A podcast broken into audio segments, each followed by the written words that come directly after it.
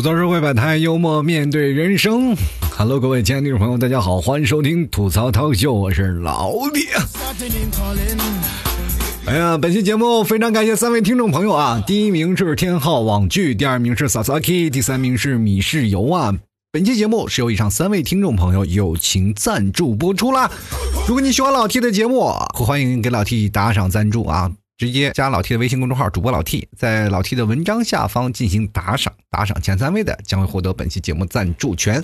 同样，各位朋友有老 T 私人号的，也可以直接通过老 T 私人号给老 T 发红包打赏啊，也会获得老 T 的节目赞助权啊！非常感谢各位啊，因为最近我也一直在跟你们提早讲啊，弹尽粮绝了，马上啊。因为我没有工作嘛，对吧？一直希望各位朋友给打赏，但是最近我突然发现了，是吧？牛肉干也卖不动了，是吧？人也不行了，你坐吃山空啊！其实上一期节目呢，我跟各位朋友刚刚讲完呀，有关家里老妈打扫卫生的事儿嘛，对吧？然后昨天我一打开朋友圈，突然发现啊，全是立着的扫把，哎呀妈，把我吓一跳，你知道吗？那我心想，这是哈利波特魔法学校开学了，还是这些扫把都成精了呀？他妈都立着呢，对吧？于是乎，我就赶紧上网查了一下啊，到底是什么情况？我刚一打开，一下四个英文字母就映入眼帘，N A S A，NASA 啊就来了。然后内容我都没有仔细看，我就赶紧呀跑过去把我们家的扫把就放在客厅里，赶紧立起来，你知道吗？我就怕我们家的扫把赶不上集体向外太空发射，你知道吗？那别的扫把都飞了，我们家扫把在家里还待着呢，怎么办呀？那我妈第二天不是还要累，还要打扫卫生，不是还要骂我吗？对不对？很难受啊！当然了，我想想这件事情本来就是没有什么太多的技术含量啊。比如说这两天说是重力最小的，放个扫把就能立起来。其实扫把只要掌握好重心，什么时候都能立起来，包括鸡蛋都能立起来，对不对？所以说这个事情本身就是可能是大家啊待在家里实在是太无聊了。那这种挑战呢又非常接地气，于是乎呢大家就疯狂晒着自己家里的扫把嘛。其实有好多人他们都不知道。立扫把到底是为了啥？不知道去看什么原因啊，就是看别人做了，那我也就跟着做吧。一说，哎呀，真的，以前从来没有立过。其实各位朋友，谁无聊到每天在家立扫把玩？是吧？对不对？说你把扫把放那里，你一回门啊，回到家里一开门，然后突然发现一个扫把立在客厅里，你是不是以为自己扫把成精了？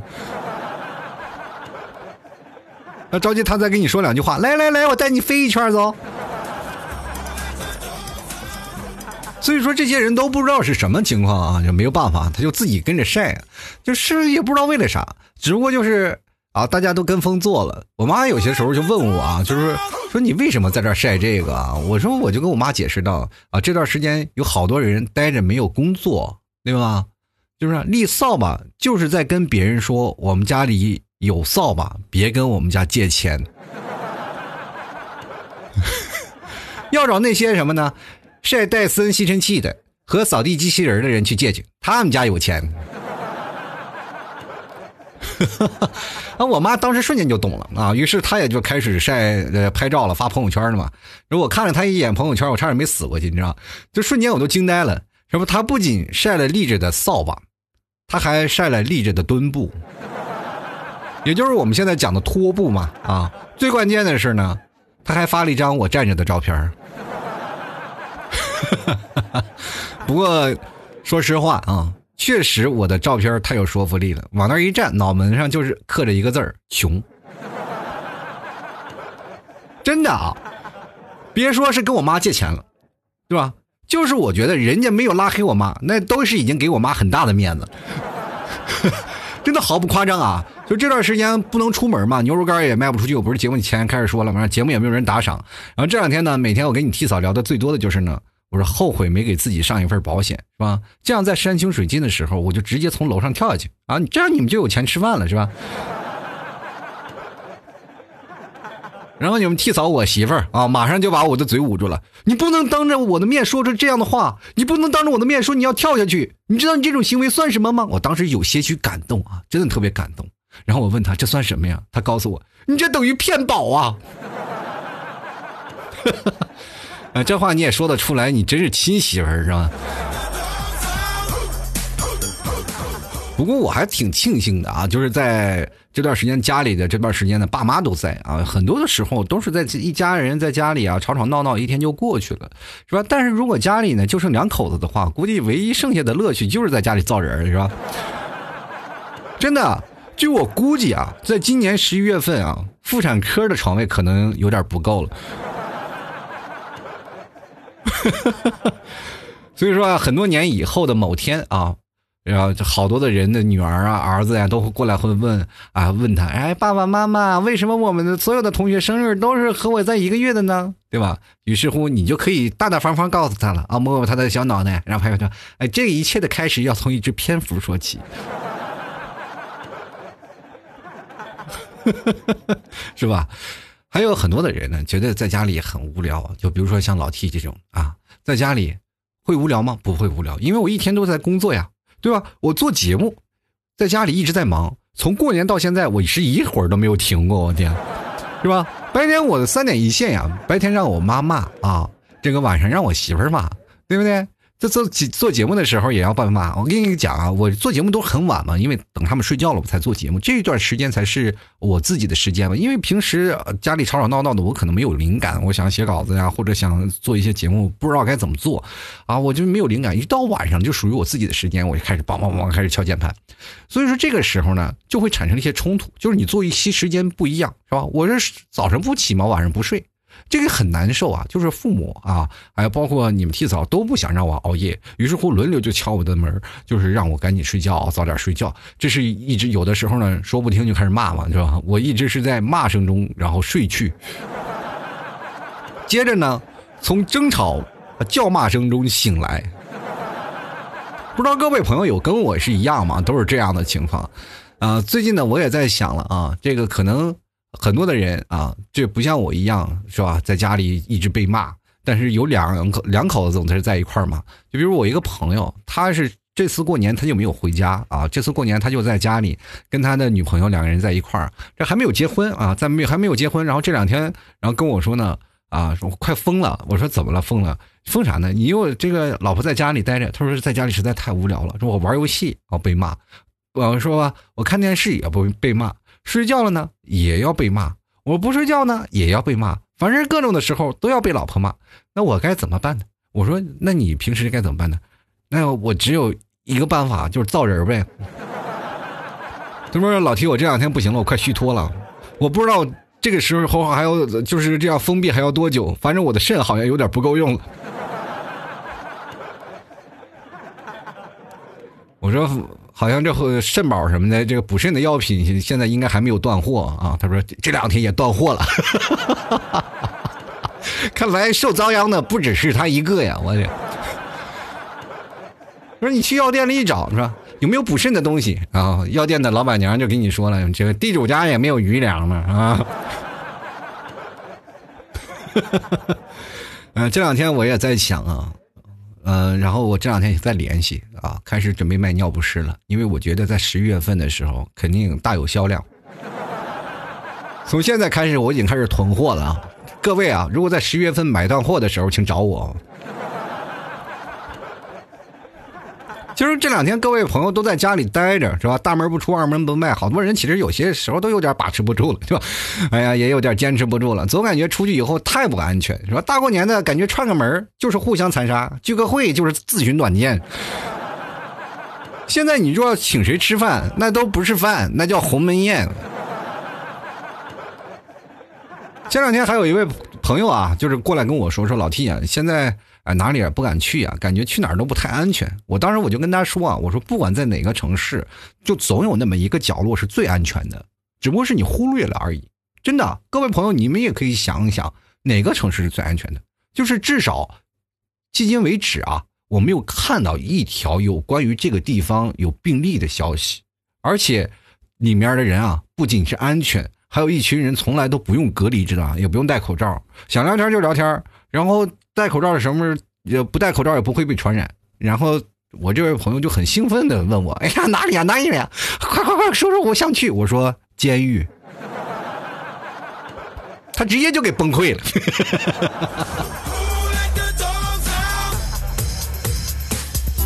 其实这两天我会发现啊，当然很多人无聊的时候都会去做一些有意思的事儿啊，比如说看一些事儿啊，或者是啊上一些网啊学习一下。然后这两天我经常会看朋友圈啊，就是看看朋友圈里有哪些隐形的富豪什么的，就是通过朋友圈看别人吃喝，你会发现一件事儿啊，就是过去呢在朋友圈里呢，你会看到不同的人出去玩啊，或者去旅游什么的，对吧？现在没有人敢晒了，是吧？说是自己想去旅游，肯定会被人群起而攻之，是不是？在这个时候就应该在家里待着，但是在家里待着又没有事儿干，于是乎各位朋友晒的都是什么？都是吃的喝的啊！所以说你从吃的喝的就能看到不同的人的那种想法。就是前两天我去超市买东西，因为很多的地方就是实行了这种的小区的管理制啊，不知道你们有没有实行啊？但至少现在在。啊，杭州啊，还有在一些就是浙江一些地方，好像是东北那块也有一些地方就是采取了这样的，北京也是采取了，是吧？就是好几个地方就已经开始了这样的封闭式的管理，就是有什么事儿我们可控，是吧？我不是节目当中说过，我们找 A、B、C、D 这四种人嘛，只要我们就是找 B，只要把 B 找到了就可以了。然后呢，还有一项规定啊。就是两天你才能出一回门啊！这个两天呢，就是一家里只能出一个，所以说采购的重担就是交给老爷们了。然后我那时候我就是经常去买东西啊，买东西我就去超市看了嘛。然后菜的时候还是足够多的，因为很多菜呢，呃，不需要去抢啊，不需要去囤菜。但是我到了方便面那个地方，发现没有了。这说明一个什么问题，朋友们？就是为什么那么多人会抢方便面？就说明。单身的老爷们儿实在是太多了，因为现在好多的人也不送外卖了，那这不吃方便面吃啥呀？没有人给做饭，有很多人家里是吧？唯一的能做饭的东西就是那个电热水壶。所以说家里也没什么晒的啊，就比如说很多的人就经常会晒那个朋友圈里晒各种吃的喝的啊。我们通过这个朋友圈里晒吃的喝的，就知道是谁做的饭，谁生活是有点小资，或者是他们吃的饭是什么样的情况。所以说你经常会在朋友圈里看见没有晒的人，基本都是在吃泡面的人，而且好多的人，比如说晒了泡面了呢，就可以说明他是一个非常。缺乏爱的人，这个时候你就赶紧去表白呀，对吧？如果你心爱的人还在吃泡面，你怎么能忍心他一个人吃呢？对不对？默默的给他邮上一一斤鸡蛋，让他煮个荷包蛋吃。我不是经常我会说嘛，我是在朋友圈里会算命啊，有好多的人经常会让我啊再看看他们朋友圈现在是什么样啊，让我给他们算个命啥的。这个其实啊。没有什么太多的技术含量。如果你要学会了一些稍微分析的手段，或者是你稍微能够把那个图片放大了，仔细去看每一条的事儿，你就会发现他背后的人格是什么样的。比如说，他这个人就是在某个地方，呃，他拍了张照。你通过他的背景再放大、放大、放大、无限放大，看到背后有一个小天津是吧？两个字儿，你就知道你回复他一下事儿，你他一说，哎，你好，我是怎么样？你直接回复你是天津的妹子吗？他直接就崩溃了，说你怎么知道是吧？咱们从那个。自己放大了，咱们关注的多，所以说对方总是认为，哎，很好奇你为什么会知道我这么多事儿，所以说他跟你聊天的时候会变得很好啊。所以说你在观察一个人，我们观察他的朋友圈，就会发现有很多很有意思的事儿。所以说很多的人说了，老七为什么你会观察一个人，会了解一个人？其实百分之八十都是蒙的啊。百分之二十是我通过啊，你看你朋友圈的各种的细节去推敲的。我觉得你这个人是什么样的人啊？只当中有很多的东西。各位，你们有没有发现这个有点像星座论啊？就比如说你说是你是什么星座，你是什么星座？当你把所有的星座联系起来以后，你再跟他聊他的生活、他的性格、他的种种哪方面的时候，他都会对号入座。所以说，在这种的情况下，就就先入为主了。人生当中有一种东西叫做意识流，你知道吗？跟人聊天，你一定要有意识流啊！有的人是枪法流啊，一枪打得很准，就像这个 FPS 类的游戏都是一样的，是吧？有枪法很有意识啊，枪法很硬的人，往往意识不到位，这种人还是在替补当中。有意识流的人，通常都会埋伏啊，很阴险的人啊，大局观非常重。所以说，在这个情况下，你就明白了哪些人可能会成为指挥家啊，对吧？你比如说，在某种情况下啊，就是过去我们打 CS 或者打那种 FPS 类的游戏，我们组战队，我们有一个队长啊，那个队长的枪法贼菜，菜到不行，但是人就是队长，他指挥呀，对不对？这个没有办法，你他说去哪儿去哪儿去哪儿就去吧，那他找各种的，但是跟我们拼枪，那菜的简直不能再菜了，但是没有办法啊，但是比平常人还是要厉害很多，对不对？所以说，要相对于而言啊，在生活当中，你要做一个意识流的人，你会发现啊，在某些情况下，你会可以支配一些事情啊。所以说，这老 T 今天这期节目就跟大家来聊聊朋友圈啊，如何关注朋友圈，因为这两天实在是太无聊了，你只能通过关注朋友圈来跟别人去聊天、去沟通一种方式嘛。所以说，今天就来聊聊这事儿啊。首先，我们来先讲一下啊，就那些喜欢在朋友圈发呃消息的那些人，他们都有哪种的发射发射那个消息的手段啊？就比如说，有的人会发一些照片，有的人会发一些文字，但是你会想啊，就每个人发照片和发文字，他们都存在不一样的意义。就比如说像老 T，我经常会发一些自嘲啊，或者是搞笑话语的人。那像我这种人就很简单，生活中我肯定是一个比较容易相处的人嘛。就是说说话也是大大咧咧，当然了，嗯，发一些段子了，就说明我本身就存在一些幽默细胞，或者是我要自嘲的时候自黑的，就会变得哎比较有意思啊，有比较俏皮的一个人。所以说我会有很多人会认为我是他们生活当中的开心果，我也是这样的一个人啊。本身的性格就是哎，别人喜欢开心，那我就给你开心啊，让你更多快乐。那我做节目的初衷也是让各位朋友更多快乐吧。所以说很多人跟我交往就会比较舒服啊。所以说啊，因为我不介意你黑。我就是哪怕你不黑我，我也会自己黑我自己的。有些小事儿我是不会斤斤计较的啊，所以说，嗯，当你看到朋友圈里经常有这种逗逼存在的话，你就要像呃，你就要觉得他可能就是你生活当中比较好玩哈好玩的话，愿意跟你开玩笑的一个人。呃，生活当中、现实当中比较好开玩笑，但是你要跟他聊天的时候，他也可能会变得很懒。也虽然说现实当中愿意聊天的话，但他不一定会在喜欢啊通过微信跟各位聊的，对吧？而且不要发语音啊，因为有些时候呢。很多的人幽默仅仅在于打字啊，而且发语音就会出现一个什么情况？就是好，对方可能在一种不知名的条件下，就是不喜欢接收语音，他喜欢打字的方式。比如说，我就非常喜欢打字，别人给我发语音，我压根儿就不听，就转文字啊。所以说，各位朋友啊，有的人呢可能经常会给我发微信啊，发微信，然后就给我发语音，发什这些什么的，我总是不回，就说为什么老听你那么高冷？是因为我不喜欢语音。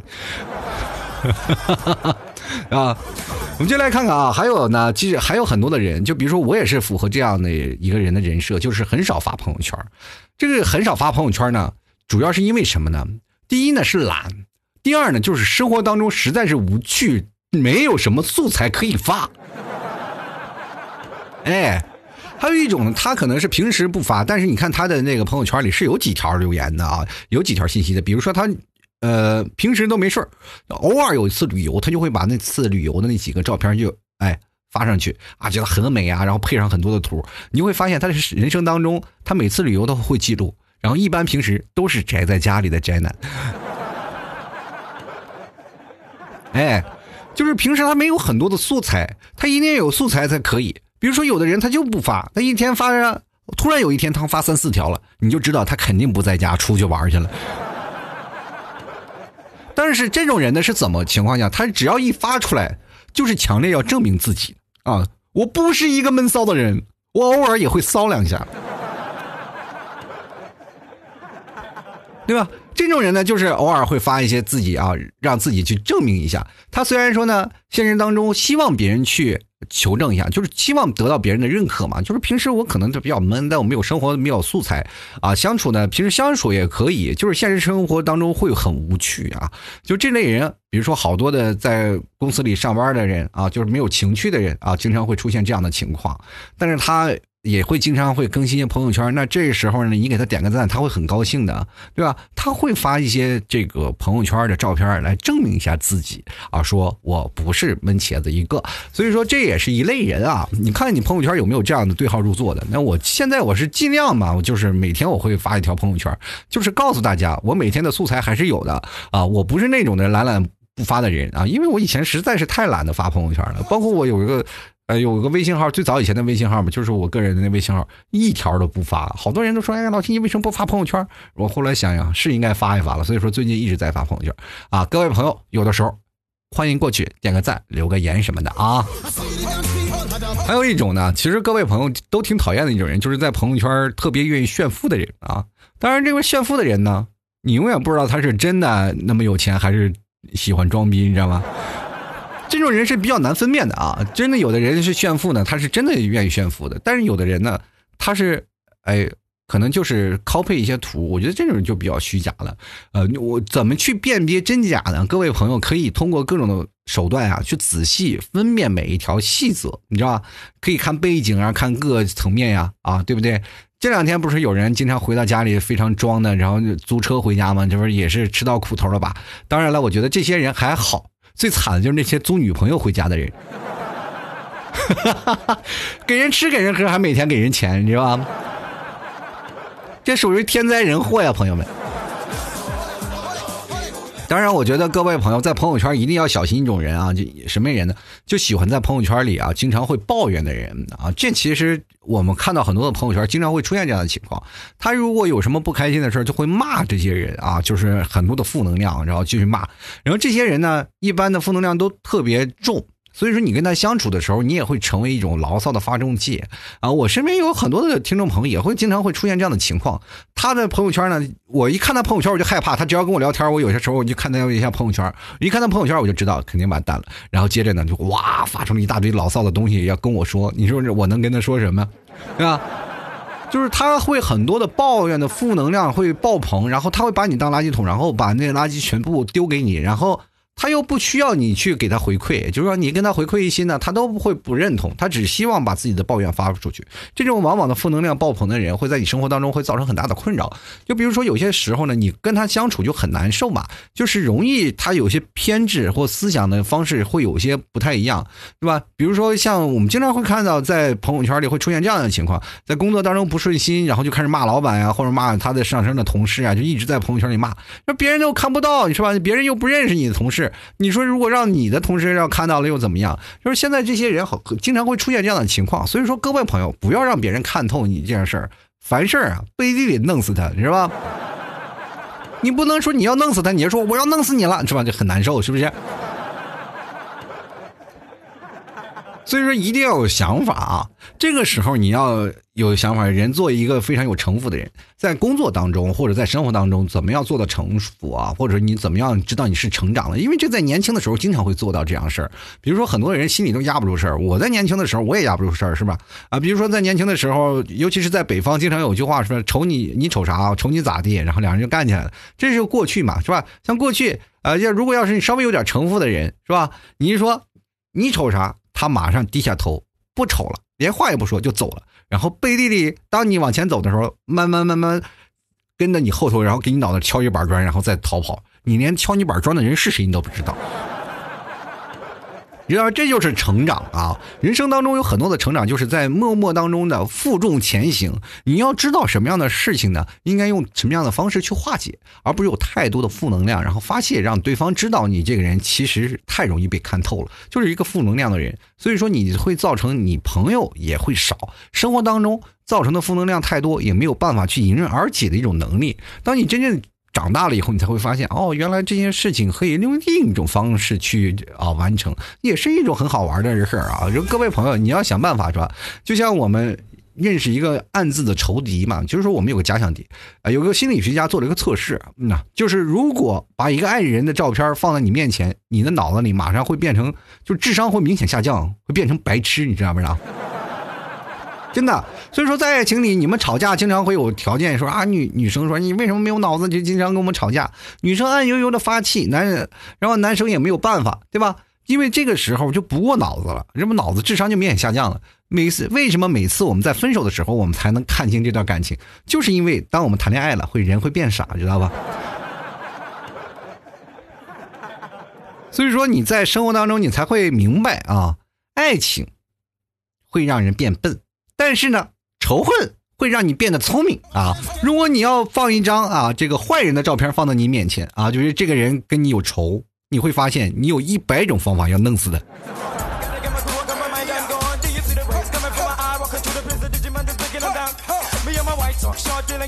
所以说，生活当中你要设一个假想敌啊，假想敌不一定是真人啊，这个真人不一定是你的上司呀或者什么，你一定要生活当中，比如说需要的一个东西呀、必需品呀，或者某些形式呀，或者工资啊，它都可以成为你的假想敌。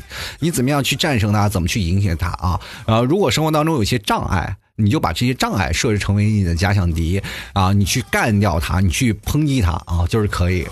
其实生活当中，我们除了看到朋友圈有些人晒图片、晒这种动态啊，其实还有一部分人他们会转发一些内容，对吧？但是看到转发内容，你会发现有一件事儿，就比如说我经常会看朋友圈，朋友圈看到一些人总要他的朋友圈就是各种转发，我就会觉得这种人就是有一种特别熟悉的味道，就是我妈的味道。是吧？经常会有人转发一些文章啊，或者转发一些事情，是吧？但是这种人其实也非常好看啊，就是很看很容易看清楚这个人。怎么说呢？就是他的兴趣爱好就在这里，对不对？比如说一些年轻人，他就不会发那种带色色的图，然后但是写着那些啊，你点这里然后非常明显的东西，这些东西都是比较上年纪的人才会转发的，因为他们不会在意这种色图啊，他们不也不会在意这种标题党，对。他们在于的是什么？各种内容啊，所以说你当看到这些事儿呢，你就明显知道了，这都是老年人喜爱的文章啊，这就是老年人。但是有些人呢，会比如说喜欢转发一些周边店铺啊、点赞啊，或者是点发转发一些什么优惠券的那些活动的，这些贪小便宜的，基本都是好多都是女生啊，小女生啊。当然，这个你女生是怎么回事呢？对我没有贬义词啊，就是节约是美德，这是一种好事儿，你知道吧？对不对？这样的话，你可以看到身边当中的那些人啊，他们吃喝啊，这往往都会发一些那些优惠券的东西嘛，对吧？所以说吃喝，你就能分辨出他们不同的人的啊这个种类啊，他们不同的职位。你比如说一个转发奶茶的啊，多数都是小女孩吧，啊或者上班的白领。那转发婴儿用品的，那肯定就是少妇了，对不对？比如说转发一些超市促销的呢，啊，或者转发一些这些东西啊，都是家庭主妇啊。这些都是女生的比较的多的专利啊，当然不是说没有男生转发，但是绝大多数都是女生啊，是这样的，没有贬义的啊，我这跟大家来说去分享啊，去分析这件事情啊，还有一些转发一些商业文章的啊，大多数都是比较就是上班类比较心思比较重的人啊，多数都是男生，女生也有，现在女生的这个好多的女强人经常会转发，尤其是呃在业内做销售的啊，经常会转发这些事儿啊，一些文章什么各种商业分析的文章啊。各种他其实呢，我们看到他，只要转发这些文章的人，其实多大多数都是没有太大的成就，对，但是他就会私底转发这些文章，说明他在努力学习，努力向上啊。一第一方面呢，他是要给转发给自己看啊，或者是转发给别的朋友看，因为他有些时候可能不太知道收藏这个东西。他转发给别人看呢，是希望自己的价值观跟别人是一样的啊。这些商业文章呢，可能是有些人哎呀，分享自己的圈内好友啊，让自己圈内好友看，知道我现在在擅长的是哪个领域，对吧？所以让别人要知道自己，这是特别让啊，还要告诉自己一个潜台词：我是一个事业心很强的人。哎，这个时候你我跟你讲，这种男生呢。比如说他是你的暗恋对象，最好解决了，你就夸他，你的事业好，事业强，别别说他，别戳破他现实当中的是个很 low 的人，或者是工资不高的人，你就跟他说你一定很交往，你是潜力股，我就喜欢你这种人，多给他点赞，多表扬，哎，这个绝对是，他就离不开你了，我跟你讲。身边我好多的啊，就是我有几个一个姐妹儿啊，她就是每天转发这各种女强人的这个文章啊，商业文章啊，还包括很多事情。然后我就问她：“你这现在男人和事业，你去选择哪个？”她说：“肯定是选择事业，因为男人不可能做到像事业一样让我，是吧？每天晚上不每天晚上不回家都一直工作，是吧？我回到家里我就觉得我什么事儿都能干，我要你男人干什么？”所以说，他这有些时候就会缺乏别人的表扬啊。他如果要真的好多人就开始表扬他，很多男生开始表扬他，对症下药，绝对的能俘获他的芳心啊。所以说，在这个时候呢，你们要明白一点啊，对症下药是很正确的。另外，其实人都是有共性的啊，比如说每个人啊做的什么事情，我们不能代表每个人的性格的啊，不能完全是确保。就比如说我刚才节目里说了这么多。不能完全对症下药啊，每个人可能都有自己的个性哦，只不过是大概。就比如说，每个人可能有些女孩喜欢发发一些自拍呀，或者是发一些下午茶的下午茶的照片，或者有些人旅游的时候会适当发几个朋友圈。其实这并不代表什么啊，更多的是在代表你他后面的那些事情。你要通过整体来分析他这个人。我为什么我跟大家说我嗯做发朋友圈的时候，比如说我在翻别人朋友圈的时候，我第一眼。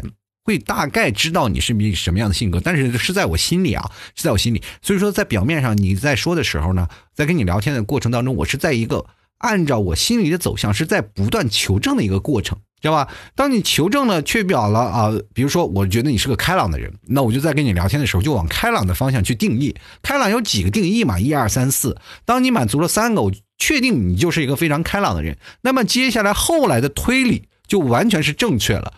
当你在聊天的时候呢，你也可以跟他在不断的纠正你自己的观点啊。比如说，他不是一个开朗的人，他是个爱原来他是个爱发牢骚的人。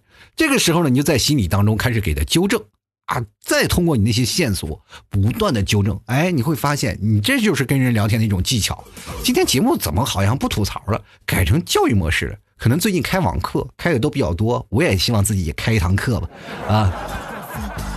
所以说，什么事情呢？我们就要仔细分析。生活当中其实充满了智慧，对吧？以小见大，以特殊识人。所以这件事儿，希望各位朋友都能。运用起来没事干呢，就是在家里这两天不是无聊嘛啊，有的人可能真的没有复工，有的人可能会也会在家里隔离十四天啊，是吧？隔离十四天才能去上班，才能去复工。所以说这段时间呢，你就真的可以在家里去研究研究朋友圈这件事儿啊。你当你研究了这些人呢，你会发现跟你聊天啊，或者是在跟你沟通交谈当中，你会事半功倍。在平时当中，你比如说认识你的上司，或者认识你的合作伙伴，或者认识你的。公司的同事都会产生不一样的效果的，对吧？这这，我跟你说啊，这点经验我一般人不告诉他的。好了，各位朋友，如果喜欢老 T 的话，欢迎关注老 T 的微信公众号主播老 T 啊。同样呢，可以在老 T 的文章下方给老 T 打赏，有个打赏的二维码啊。打赏的前三的听众朋友将会获得本期节目的赞助权啊。如果你们现在听老 T 节目，觉得哎呀，这个老 T 节目真的好听，不妨给各位朋友。给老 T 赞助一下啊！确实恳求了啊，恳求了。因为啥呢？你们都有工资啊，有公司给你发，我是啥也没有。啊，就是现在真的已经是吧，弹尽粮绝了呀。是吧？这两天这个牛肉干也是卖不出去，快递一直停着呢。所以说，希望各位朋友多多支持一下啊！同样的，这个也可以关注一下啊，老 T 的公众号主播老 T，里面有老 T 两个二维码，一个是老 T 的私人二维码，一个是老 T 的打赏的赞助码。希望各位朋友扫一下支持一下，也可以加老 T 的私人微信。好了，各位朋友啊，接下来的时间我们看看听众留言，我们就说在这段时间呢。很多的朋友在朋友圈暴露了一些事儿，看听众朋友说了什么。这个朋友的留言最近我发现很少啊。如果你喜欢老 T 的，欢迎关注老 T 的这个文章啊。每天文章下方都会有一些评论，各位朋友多多评论。只要你在评论呀，呃下方打上字儿，就会获得老 T 在节目当中呃跟老 T 去对话的一个机会。所以说各位朋友多多留言啊。很多人一直在问怎么去留言，很简单，就加老 T 的公众号主播老 T，然后在里面有文章，每天都有文章。在头条文章下方留言，就会获得老 T 节目的留言的机会啊！只有你们多多留言，老七才会在节目当中念叨。第一名叫做上官寒游，他说：“我记得之前呢，我发了个朋友圈，把我的那个收款二维码发上去了，之后微信到账就五百元。这谁给你发的五百块钱？我再发个二维码，你给我转给我二百五呗。”进来看啊，叶落啊，他说每天白菜萝卜啊，就说每天是爱吃的，就要吃白菜萝卜吗？现在好像白菜萝卜有点断顿了，有点吃不起了，好像涨价了。这个这个陆雅婷就说了啊，就说老七，我们每天晚上发那些呃关于这个微信朋友圈的文章，全是各种吃的。然后他说大晚上的我都看饿了，可怜人。大晚上吃啊，谁拦着你了？谁怎么了？是家里断顿了吗？都？天月说了，这老 T 你是憋坏了吧？我真没有憋坏，我平时也是这样。你别看我平时啊，就是在忙着给各位朋友做节目，我平时就是没有就是没有这个情况的时候，没有这疫情的时候，我也是在家里啊，一天到晚，从早一睁眼就开始扑在电脑前，开始准备啊，看新闻，晚上开始写稿子，然后第二天录节目，都是这样的，一天到晚都是这样的，来回循环的，知道吧？也是足不出户的，出门出不了呀，是吧？我出门了，谁给你们发牛肉干啊？所以一天到晚我都不出门的啊，所以说在这儿我是非常的适应这个环节，然后做节目呢是一点不影响工作的，只不过是。就是有一点不一样，就是你们在家里啊休息能拿工资，但我大过年的我一直更新节目，一直每天忙的从早忙到晚，一毛钱不挣。这就是我们存在的本质的区别啊！当然了，选择这条路也是无怨无悔的。只要各位朋友在这段时间听节目会开心啊，我就心满意足了啊！接下来看 Station 啊，他说物资紧缺，从来没有感觉到啊，从来没有这感觉。我家刚吃完一顿烤肉啊，其实这好多地方物资不紧缺啊，就是相对来说有些菜价可能稍微涨价了。然后我到了很多的这个超市呢，最紧缺的就是一些呃红烧牛肉面了嘛，可能。因为我刚节目当中也说过了，其实很多的东西都是有的啊，所以说各位朋友不着急啊，不要抢购，不要囤，但是方便面多囤点也是没有错的啊。再来看东影庄庄主啊，他说零食已经断绝了，牛肉干已经进入自制阶段，但做不出老 T 家风干的味道啊，所以年后呢一定要买老 T 家的牛肉干和五十二度马奶酒以及酸奶哥的补货啦啊。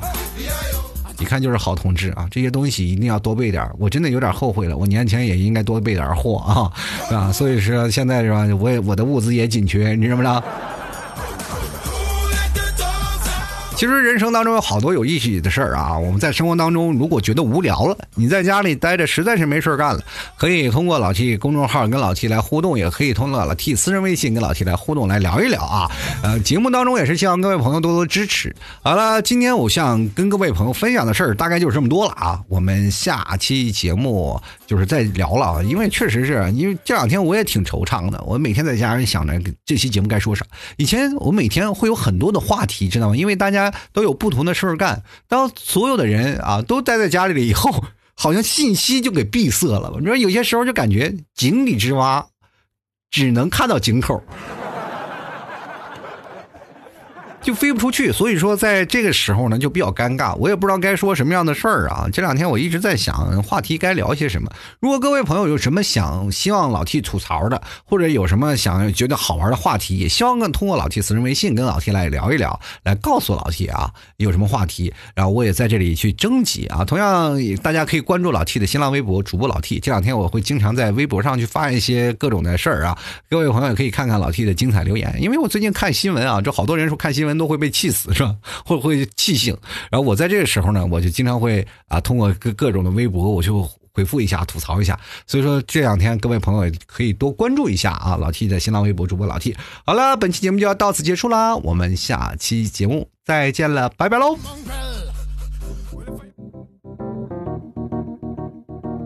老 T 的节目现在结束，请大家鼓掌。